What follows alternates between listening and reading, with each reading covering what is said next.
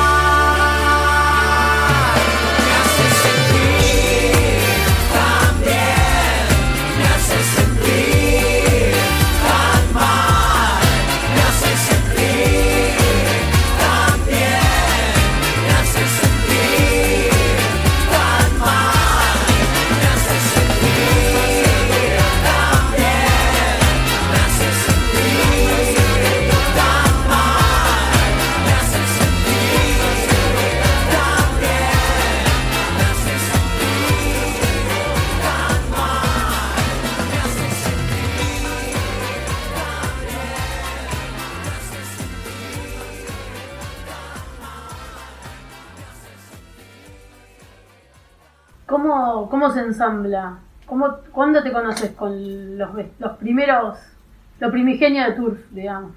¿O tuviste otras bandas antes? Contame, ¿tuviste otras bandas? Sí, sí, sí. Yo ya a los. eh, mi primera banda tuve los 16. Se llamaba La Contra. Y yo había repetido segundo año en el colegio. eh, porque me mandaron a un colegio industrial. Al colegio Japón, que iban mis hermanos más grandes. Entonces a mí me mandaron ahí, ni me consultaron. Y yo, viste, eran todos hombres, había que ir todo el día, mameluco. Eh, me hinché las bolas y en segundo año aparte empecé a tocar la bata con todo y me explotó el cerebro. Ahí empecé a escuchar otra música, ¿viste? Ya bandas de acá, Los Violadores, Ratones Paranoicos y, mucha música de afuera.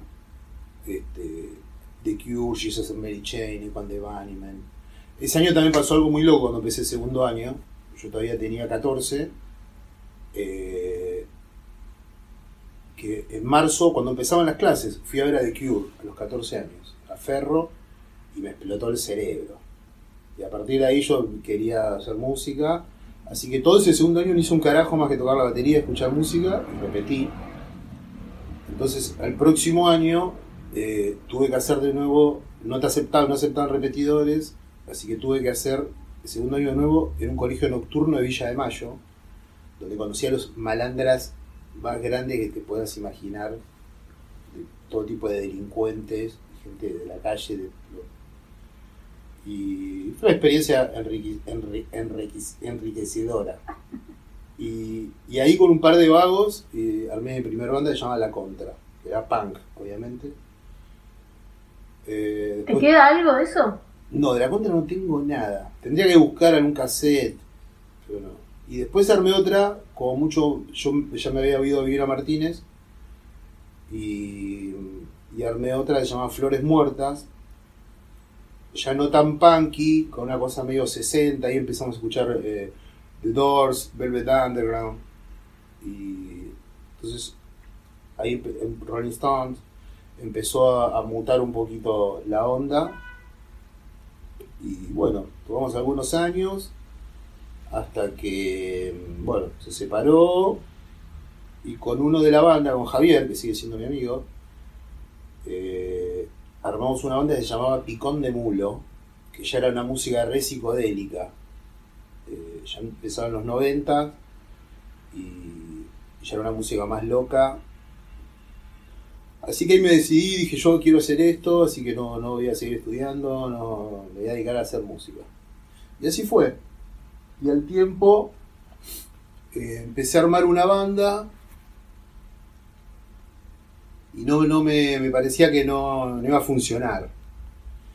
Yo, yo pensaba que, no sé, sentía como que quería hacer algo más, más popular, no tan de culto.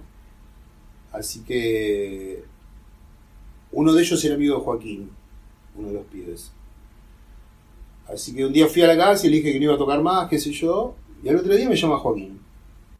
Me dice, che, me pasó tu teléfono pizza, dijo que tocas bien y que escuchás la misma música que nosotros. Joaquín ahí tocaban Juana la Loca todavía. Este, y estaban armando con Lea, se juntaban en la casa de Joaquín y eso era el proyecto. Ellos dos con guitarras, efectos, eso era como la, la movida sónica. Y, y ahí nos conocimos. Y yo llevé a un bajista y ahí em- y empezamos a vernos y a, a tocar, a tocar. ¿Qué año? Eso fue en el año 94. Sí, 94. Y en el 95 ya el grupo tenía forma, ya cantábamos, eh, Joaquín hacía letras en castellano, ya estábamos, este, ya teníamos un rumbo definido y ahí entró Toddy.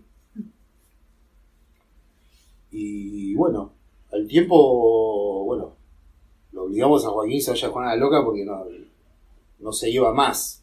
Decía, sí, no, la semana que viene me voy. Pues decía, no, justo vamos a filmar un video. No, así que un día nos plantamos y dijimos, che, flaco. Así que Joaquín se fue a Juana la Loca y a los dos meses eh, debutamos. ¿Ya en el 94 se llamaban Tour? No, no, no. Turf le pusimos en el 96. En el 95, perdón. Ponele a mediados del 95 y a fines del 95 debutamos. ¿Dónde estaban, te acordás? De soporte de Demonios de Tasmania, Creo que la vida. en Dr. Jekyll. Miércoles 20 de diciembre del 95. Pero la semana anterior, porque Charlie de Demonios eh, era el grupo de Demonios de Tasmania, era el grupo que más nos gustaba, acá de la escena. Entonces nos hicimos amigos de él, nos hicimos amigos y él empezó a venir a la sala a vernos. Y le gustó lo que hacíamos, este, entonces planeamos hacer un show debut de soporte de demonios de Tasmania. Conseguimos una fecha en Dr. Jekyll, ahí en la avenida Monroe, y nos dieron un miércoles. Pero la semana anterior, Demonios de Tasmania venía tocando mucho y, cerraban un festival de la revista El Cazador en Cemento el jueves y el domingo cerraban un festival de bandas alternativas nuevas en la capilla del Centro Cultural Recoleta. En las dos oportunidades, cuando terminaron su show, dijeron, van a tocar unos amigos unos temas y nos prestaban los instrumentos. Así que esas dos, esas dos noches subimos a tocar dos o tres canciones y ya un montón de gente se nos acercó a decirnos que estaba buenísimo. Y bueno, y el próximo miércoles después fue el, debut, que fue increíble. No, lo podía creer, aparte en un momento salí al camarín y fui a la barra y estaba Black Amaya. Me dijo, ¿vos tocaste recién, no, pibe? Sí, sí, muy bueno, eh, me gusta cómo tocas. O sea, la primera vez que toqué con Turf vino Black Amaya y me dijo eso. Y esa misma noche vino un chabón, eh, un tipo, perdón, eh, un músico Ricky Sáenz Paz, que era de los Delfines, a proponernos grabarnos un disco. Y a los 15 días volvimos a tocar y vino Greenback a vernos. Y bueno, ya al año teníamos un contrato con una multinacional. No te arrepientas de nada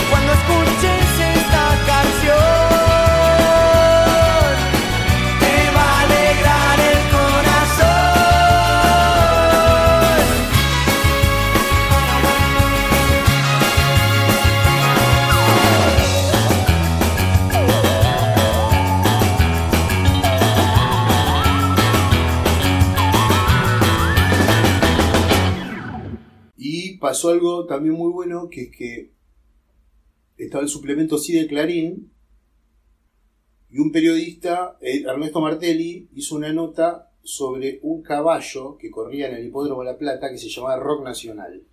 Entonces la nota era un grupo de rock que se llama Turf y un caballo de Turf que se llama Rock Nacional. Y fue una, o sea, salimos en, Clarín, en el de Clarín, foto toda nuestra, a meses de haber debutado. Así que salimos como de esa movida pseudosónica o post-sónica. Empezamos con grupos como Menos que Cero, Demonios era un poquito anterior, pero éramos de la misma onda. Pues era, pues, también somos contemporáneos con Catupecu Machu, hicimos primeros shows con ellos también. La primera vez que viajamos a tocar fue a Córdoba y fue con Catupecu Machu, un festival en el nuevo rock argentino. Eh, y nada, empezamos a tocar como de soporte de los grupos que, que estaban medio de moda y empezamos este, a acaparar la, la audiencia. ¿Qué onda ese primer viaje a Córdoba? ¿Te acordás de algo que digas, uh, pasó esto que me robó la cabeza? Ah, no, bueno, hay una anécdota espectacular. Era el Festival Nuevo Rock Argentino. Era el viernes en una discoteca con grupos más electrónicos. Y el sábado en un lugar grande, en, en una estación de trenes, con un escenario, estaba buenísimo. eh, y viajábamos todos juntos en un micro. Entonces nosotros llegamos el día anterior que no tocábamos, el viernes. Y no queríamos ir a ver a las bandas electrónicas. Eh, entonces nosotros teníamos, nos daban hotel viernes a la noche nada más. Porque el sábado se tocaba y se volvía. Entonces el viernes a la noche yo tenía un contacto en Córdoba y compramos ácidos y nos tomamos un remis que nos lleve a la montaña más cercana. Y nos llevaron ahí a, Carlos Paz. Entonces un lugar, vimos una montañita y dijo, "Ah, déjenos acá, déjanos acá. Bueno, tomamos la, eh, la pepa, éramos cuatro en esa época. Nos tomamos un ácido y, y nos subimos a la montaña, de noche. Y nos quedamos toda la noche ahí creyendo que éramos los Rolling Stones. Cuando de día, nos empezamos a dar cuenta que en la montaña, viste, había carteles de Movistar, sombrilla. Pero no estábamos tan en la naturaleza. Y bajamos la montaña y estaba la, discoteca Keops, un clásico. Y, nosotros muy de la cabeza, muy, muy de la cabeza estábamos. Y nos tomamos una combi lleno de, de- niñas y niños que iban a la discoteca, eran todos re chiquitos, adolescentes. Nosotros tendríamos 22, 23 años. Y volvimos a la ciudad y no teníamos un centavo. Así que fuimos a desayunar de lujo, pero de lujo, de lujo. Vimos huevos revueltos, jugo exprimido, café, todo eso. y Hicimos un pagadios. Y cuando llegamos al hotel, estaba Alejandro Almada, que era el organizador del festival. Dijo, bueno, Alejandro, eh, ¿cuáles son nuestras habitaciones? ¿Dónde dice, no, no, usted tiene habitación anoche, hoy ya no tienen. Nosotros veníamos sin dormir de toda la noche. Y dice, es más, ahora hay una conferencia de prensa, tienen que ir. Así que fuimos a una conferencia de prensa sin dormir y nos hicimos amigos de uno que nos invitó a dormir la siesta a la casa. Y en una cama dormí, me acosté con Toddy y Joaquín y se acostaron en otra. Así que dormimos un par de horitas y de ahí a tocar. Estuvo buenísimo. El escenario estaba sobre el vagón de un tren y fue espectacular. Espectacular. Tomamos con Demonios de Tasmania, Catupecu Machu, otro grupo que se llama De la Risa, Los Cafres, que no eran muy conocidos, Flema, ahí lo conocimos a Ricky de Flema.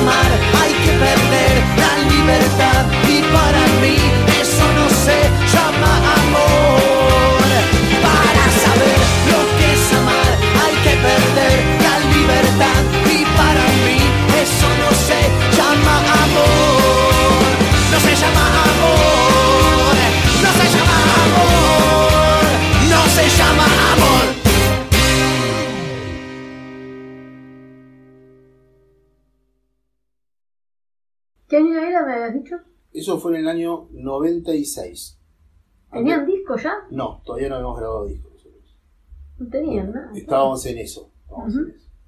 Pero eh, estábamos tocando muchísimo, tocábamos casi todas las semanas.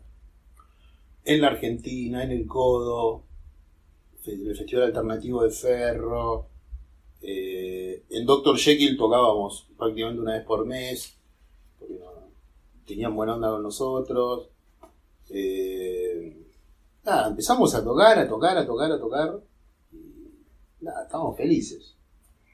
O sea, como cuando grabaron el disco, o sea, que, ¿qué pasó cuando, o sea, lo grabaron todo así rápido junto o fueron grabando partes? Porque bueno, estaban tocando un montón.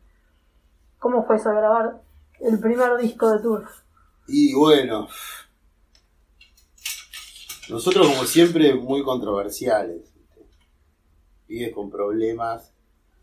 Teníamos un tema que era que nos quería firmar Emi Music. Habían firmado Catupecu y querían Turf. Entonces les dijimos que sí. Entonces nos ofrecían cierta cantidad de dinero para hacer una buena grabación y nos proponían de productor a Zeta Bocio. Nosotros veníamos trabajando con, con dos de los Cadillacs, con Mario Zipperman y Daniel Lozano, iban a producir ellos el disco. Pasa que en el medio eh, ellos se van a, Bahamas a grabar Fabulosos Calavera y nosotros quedamos medio colgados. Entonces ahí aparece esta opción de EMI con Z. Hicimos algunos ensayos con Z, pegamos la mejor onda del mundo. Pero inmediatamente nos llega otra propuesta que era de eh, Universal. Y nos ofrecían más plata y preferían a los dos Cadillacs de, de. Justo vuelven Mario y Dani de Bahamas y, y teníamos un show. Entonces en el show se encuentran con Z. Y Z le dice, ¿qué hace? ¿Cómo andás? Dice, sí, no, no, porque tipo voy a producir el disco de los chicos. Y Mario le dice, pero nosotros también. ¿Cómo? ya, primer cagada. y bueno, y, y a Emi le tuvi- no sabíamos cómo decirle que no, porque ya estábamos re adentro, ¿viste? Una noche salimos y Nachito de mí se vino toda la noche con nosotros diciendo firmen, firmen con nosotros, si no me echan, me echan. Entonces, bueno, no, no. Y bueno, firmamos con Universal finalmente. Y lo hicimos con Mario y Dani. Y bueno, y como siempre, siempre a nosotros nos pasan cosas locas, ¿viste? Primer día de grabación se graban baterías. Yo era el primer disco que grababa en mi vida, El sueño del pibe. En el estudio del pie, con productores, con Dram Doctor, con un técnico llamado Walter Chacón que tenía mucha experiencia. Todo excelente. Eh, grabo el primer día algunos temas y me voy a mi casa re amargado, no, no me gustaba. No, no estaba conforme con había tocado, el sonido de la batería no me gustaba. no me gustaba. Y al otro día me levanto. eh, yo vivía en Belgrano, Joaquín y Lea también. Y el que tenía. eh, eh, a Joaquín la madre le prestaba el auto, entonces nos íbamos en el auto de él. Entonces yo dije, pasaba a buscar por casa. Me dijo, no, no, no, voy por juramento derecho. Este, bancame, eh, te levanto ahí. Digo, pero pasá a buscar, me estoy bañando, qué sé yo. No, no, no, no, no. Buah. Dale, ¿dónde quedamos? Juramento y moldes, ok. Termino de bañar, bajo, agarro moldes y llegaba tarde. Entonces empiezo, pego una corridita y me tuerzo el tobillo y me guinzo el pie. Pero mal. Subo al auto de Joaquín y le digo, che, ¿sabes qué me parece que me, me, me, me guincé el pie? Dice, sí, dale, no me creía. Y entonces me levanto el pantalón y veo mi tobillo y ya era una bola gigante. Cuando llegamos al estudio ya no podía caminar. Todo el mundo se agarraba la cabeza, desde el dueño del estudio hasta el asistente, el drum dog, todo, todo, todo, porque tenía que grabar yo. Así que mm, me acuerdo Mario Zipperman, que eso le, le voy a agradecer toda la vida, me llevó al pirobano y me hicieron placas y estaba hasta las pelotas. Un esguince grave de tobillo, así que no podía grabar. Este, entonces, bueno, ¿qué hacemos? Se suspende, me querían matar todos, imagínate. Y yo, el primero que me quería morir era yo, pero me querían matar. Entonces, Lea, como siempre, sacó una carta de la manga y dijo, yo conozco un tipo que es un deportólogo, que labura con futbolistas, que laburó con Julio Boca, todo, vamos a verlo a él. No sé dónde sacamos plata y, no, Lea me llevó. Y bueno, me dio un tratamiento para la semana y me dijo, el sábado venís, te infiltro y grabás. Este, así que bueno, reprogramamos la, la- las sesiones de grabación. Suspender por 3-4 días, que yo estuve con la pierna para arriba, con hielo, pero tiene un mega esguince. ¿eh? Y, y el sábado estaba un poquitín mejor. Fui, me, me infiltró y grabé sábado y domingo y así grabé el primer disco, infiltrado. en el medio de ese disco no se entraron a robar al estudio, eh, vino Charlie García a grabar, o sea, todo siempre, viste, los tanos ahí al borde del infarto siempre.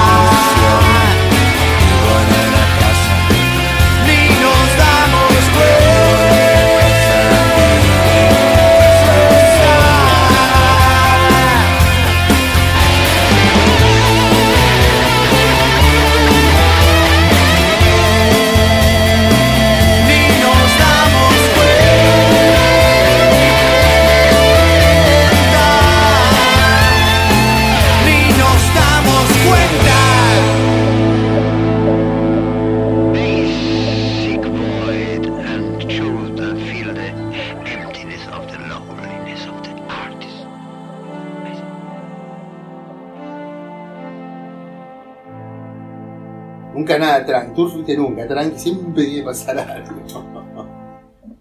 Charlie lo tenían convocado ustedes, los productores. ¿Cómo llega Charlie a grabar? Eh, porque unas semanas antes, eh, Joaquín y Lea conocen a, mm, a Javier Laborde, a Javier Pérez Laborde, que era cercano a Charlie en esa época, y les cayó bien y lo llevó a la casa de Charlie. A Charlie les cayó re bien. Lea en esa época tenía un parecido con Pete Townsend de The Who cuando era joven. Y Charlie y dijo, Townsend, Townsend. Y, le, caímos, le, cayó, le cayeron bien. Así que se prendió para venir a grabar el primer disco. Él, Charlie no ha colaborado en discos de bandas en los últimos 30 años. Solo con Turf. Grabó una pila de vida, grabó en Siempre Libre. En Tour Show no, no, no, no puedo grabar. Eh, eh, para mí, para vos grabó. Vino toda una noche en el estudio, fue espectacular. Y después lo grabaste vos. Y las vueltas de la vida, cuando volvemos con Turf, justo se, se muere el negrito García López. Y Charlie dijo, quiero hacer un disco. Y Mecha, que es su pareja, es, es amiga de, de Turf, nos llamó a Rispi y a mí y nos dijo, che, Charlie quiere, quiere grabar un disco. Bueno, que venga al estudio.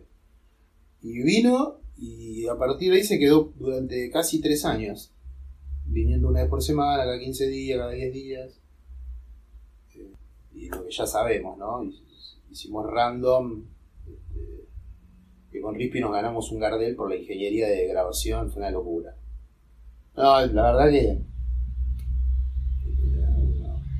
no, Una no, vez- Nunca, o sea, me sigue pasando que no, no puedo creer lo que pasó. Fue increíble, increíble. Sí, T- Turf siempre, siempre tuvo una banda con un buen ángel. Ángel, sí. eh, resistida, porque somos totalmente gente desprejuiciada, y el rock, este, hasta los noventas, era muy prejuicioso, el rock argentino, muy, muy. De hecho, cuando salimos nosotros, éramos mala palabra para gente como Pergolini, gente más del palo, no hablo personalmente, la más, pero digo, más del palo grupo como Dividido, los caballeros, qué sé yo, eran como rock serio, ¿viste? Nosotros, siempre la frase era que nosotros el- le hacíamos cosquilla al rock. No, no nos interesaba esa postura seria, nunca. De hecho, cuando hicimos el primer disco tuvimos un contrato con Levis, tipo ibas un shopping y había una foto nuestra, no éramos modelos, éramos una banda de rock. Y después inmediatamente, o sea, a los dos años dividido, estaba tocando por una marca de cigarrillo. Fuimos el, primer grupo argentino que, rompió con ese estigma este, y, que, se fusionó bastante con la moda. Nosotros eh, salimos a girar con Tour Show y recorrimos el país pueblo a pueblo y los íbamos los fines de semana, volvíamos el lunes con una pila de patacones, lecor, lecor, quebracho, con bonos nos pagaban Claro.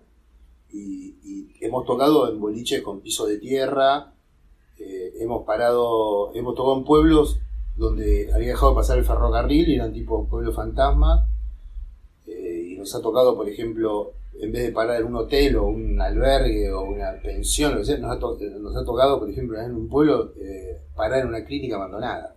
Esas hay fotos. Debería. Debería haber. No, no, no, hemos tocado, pero en pueblos muy pobres, pueblos muy chetos. Turf no, no es muy difícil de encasillar, porque y dentro de Turf también hay de todo. Nosotros también somos muy diferentes, tenemos historias muy diferentes. Es eh, una banda con un concepto muy amplio, ¿viste? muy abarcativo y netamente popular, contra lo que hemos intentado renegar alguna vez, pero somos lo que somos. ¿Cuándo se fueron de viaje al exterior por primera vez? O ya muy al principio, igual. La primera vez que salimos al exterior, creo que fu- fuimos a tocar un- a un festival en Paraguay que lo auspiciaba la cerveza Red Lab y donde era eh, tocar un montón de grupos argentinos, era entrada gratis y cerveza gratis. O sea, había unas promotoras con unos tachos de hielo llenos de birra y te daban cerveza. Entonces salimos a tocar bajo una lluvia de latas. nos tiraron una cantidad de latas impresionante. Y hasta que Joaquín se plantó, retó al público y no tiraron más. Muy gracioso. Y al toque empezamos eh, a, a cruzar Uruguay.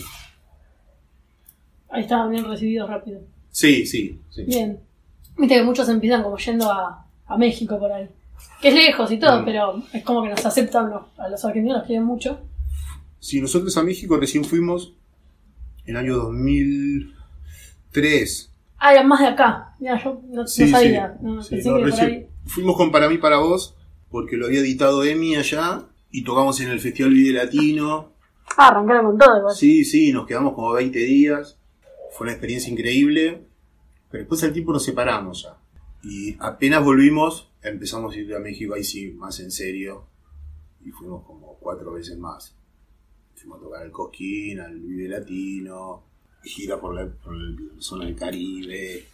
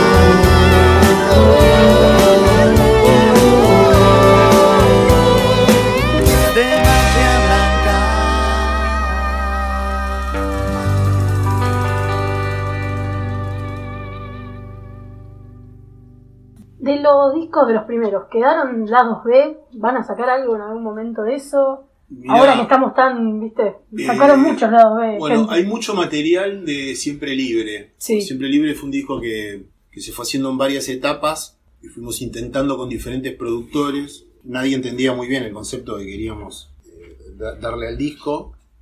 Creo que ni nosotros tampoco. Pero estábamos en una búsqueda. Estábamos en una búsqueda ahí. Entonces fueron. Tuvimos como un año en una sala de ensayo. Después empezamos a irnos a Valeria del Mar. Rispi y Joaquín Ilea se habían instalado allá. Eh, en el medio la compañía nos devolvió el contrato. Así que de ese disco hay mucho material y hay un productor que se llama Sebastián Escofet, que laburó en ese disco, que un día me llamó y me dijo, che, tengo una caja llena de a- ADATs. Los ADATs son los VHS, en un formato que se grababa antes. Eh, y lo tengo ahí arriba y hay pocos estudios que tengan ADAT. Siempre está el proyecto de, de irse una noche a algún estudio y, y bajar todo ese material. Hay algunos estudios que tienen, pero bueno, tampoco surgió la necesidad. O Panda. No, Ya el año pasado hicimos el show de los 20 años de Siempre Libre. ¿tienen idea de hacer algo para una pila de vida? Sí, sí, sí, sí. Cuando volvamos. lo íbamos a hacer este año, pero va a ser el, el año que viene, ya en- el 25 aniversario del disco. Sí, sí, incluso estuvimos hablando con Levis para hacerlo con ellos, eh, hacerlo en el hipódromo, obviamente, que fue algo que nos quedó pendiente de aquella época. Así que el año que viene, Prepárense porque viene con una todo. pila de vida 25 años. Una pregunta de un fan que me preguntó, pues yo le pregunto a los fans también, ¿viste? Está bueno. Como para mí es algo, una, una cosa estética, pero está bueno. Hay un montón de tracks entre el anteúltimo tema y el último tema del primer disco. ¿Es por qué? Hay como 25 espacios libres, una cosa así. Tac, tac, tac, tac, tac, tac, y de golpe sale el último tema. Como escondido si estuviera. Sí, Un sí, juego. Un juego, un juego. Y ahí estábamos terminando y ya estábamos medio entrando en esa etapa que después entramos en Siempre Libre de querer hacer otra música. Este, De hecho, eh, ese tema está remixado por este muchacho querido, este productor Sebastián Escofet y el hermano Feco Escofet. Este, ahí usamos por primera vez eh, un sampler, limpiamos las baterías, bueno, lo hicieron ellos, ¿no? Es una, versión loca de- de- del tema Día Especial que era como re simple y que no lo quisieron, no, no entró en el disco porque era como muy primer, fue uno de los primeros temas de tour que hicimos. Entonces era como muy simple, Entonces por eso no entró. Entonces al a, a- a estos productores se les, se les ocurrió hacer como un remix y, y lo pusimos, por eso no lo pusimos pegado al disco porque no, no tenía que ver tanto con el concepto estético del disco. Por eso dejamos todo, todo ese espacio. Aparte, el, eh, ah, también quiero que lo copiamos, no sé, un disco de Nirvana. Creo que es Nevermind. En Nevermind, sí. Que también por el tema que había cassettes, eh, se usaba porque mm, para que no quede tanta diferencia entre uno y el otro. Quizás en un lado tenía cinco temas más largos y el otro lado tenía cuatro temas más cortos, te queda un montón de espacio de cinta en blanco. Hasta que ¿entendés? Hasta si no tenía que sí.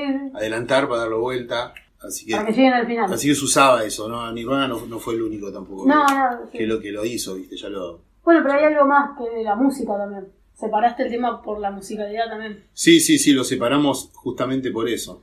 Che, ¿y cuándo apareció Rispi? Cuando ya estaban. Y Rispi y, y su hermano Bruma eh, eran fans de Turf de la primera época y nos iban a ver siempre. eh, y un día Rispi nos dijo, che, yo toco el piano y me sé todos los temas. Y porque con nosotros tocaba Mario Zipperman de los Cadillacs el teclado. Se da que un día teníamos dos shows y Mario no podía ir a uno. Entonces este, yo le dije al pibe, che, ¿y si llamamos al de los hermanos Cosmos, que dijo que sabía los temas, todos. Ah, Joaquín dijo, sí, yo tengo el teléfono. Lo llamó Joaquín. Y al otro día vino a la sala, Rispi, y, y se sabía todos los temas. Lo tocaba mejor que nosotros. Y ahí quedó. E inmediatamente lo hicimos miembro estable. Sí, sí, imagínate que Rispi entró y a los dos meses tocamos con los Stones. No, no podía creer. De hecho, en aquella época, en aquellos años le decíamos el bambino. No se llamaba Rispico todavía.